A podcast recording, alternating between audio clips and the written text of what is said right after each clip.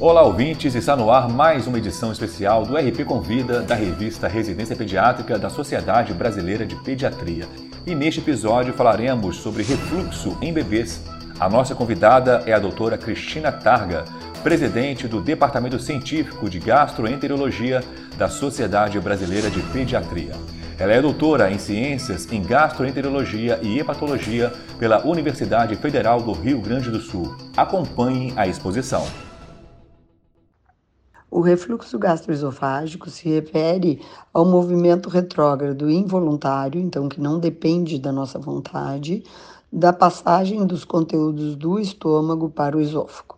Esse fenômeno é considerado um fenômeno normal, benigno, que ocorre sempre após as alimentações, após estarmos com o estômago cheio.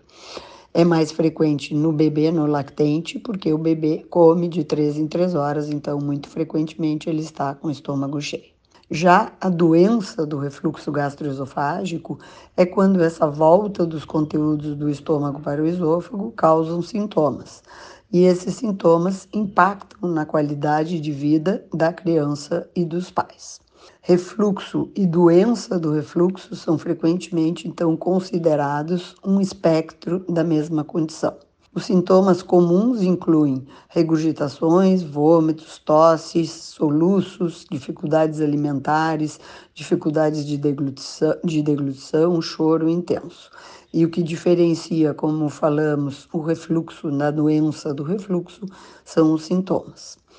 Então, mas muitas vezes distinguir o que é um refluxo fisiológico, o que é a doença do refluxo, se torna difícil, não é tão evidente assim mas sabemos que as crianças regurgitam frequentemente, sendo esse um fenômeno normal.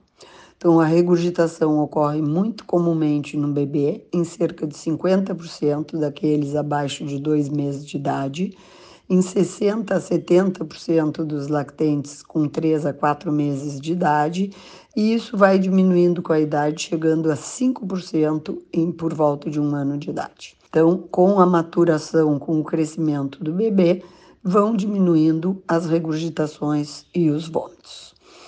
É importante citar que em todos os casos isso vai se resolver naturalmente com a maturação do bebê e dos sistemas de proteção. Devido à natureza não específica dos sintomas, a doença do refluxo é frequentemente superdiagnosticada e tratada demasiadamente, quando na verdade essa criança poderia regurgitar e vomitar normalmente sem causar nenhum malefício à sua saúde.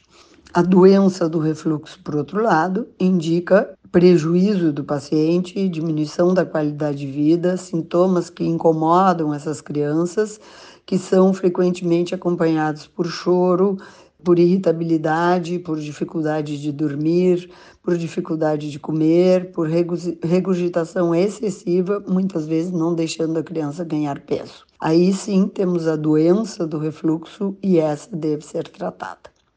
Se sabe que esses sintomas impactam importantemente a qualidade de vida do bebê e da criança e por isso então necessitam tratamento.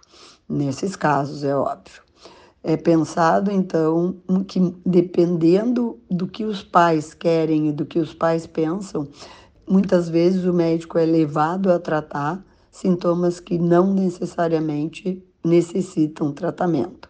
Então, essa é a diferenciação do refluxo e da doença do refluxo que devemos ter muito cuidado.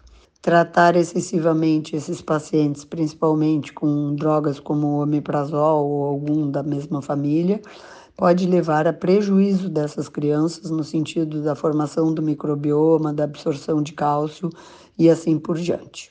Por outro lado, a doença do refluxo, se causa sintomas que estão atrapalhando a qualidade de vida do bebê, é necessariamente, então, necessita ser tratada.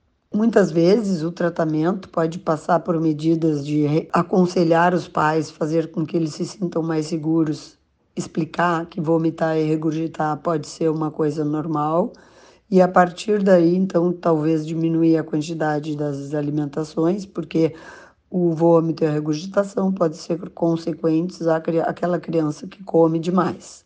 Se os sintomas persistem, e atrapalham a vida do paciente, aí sim, uh, talvez uma avaliação e subsequente diagnóstico com tratamento seja necessário. É importante distinguir, então, qual o refluxo que tem esse, esse paciente. As crianças pequenas muitas vezes têm um refluxo que não é ácido, que é alcalino, e não adianta dar antiácido para esses pacientes.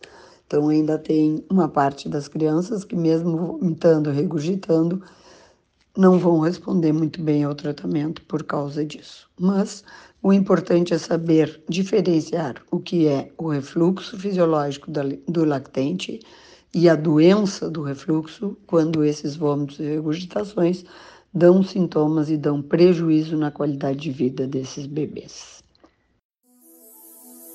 Essa foi a doutora Cristina Targa falando sobre refluxo em bebês. Para ouvir todos os podcasts, acesse a página da revista Residência Pediátrica na internet. O endereço é residenciapediatrica.com.br barra mídia barra podcast. Residência Pediátrica, a revista do pediatra.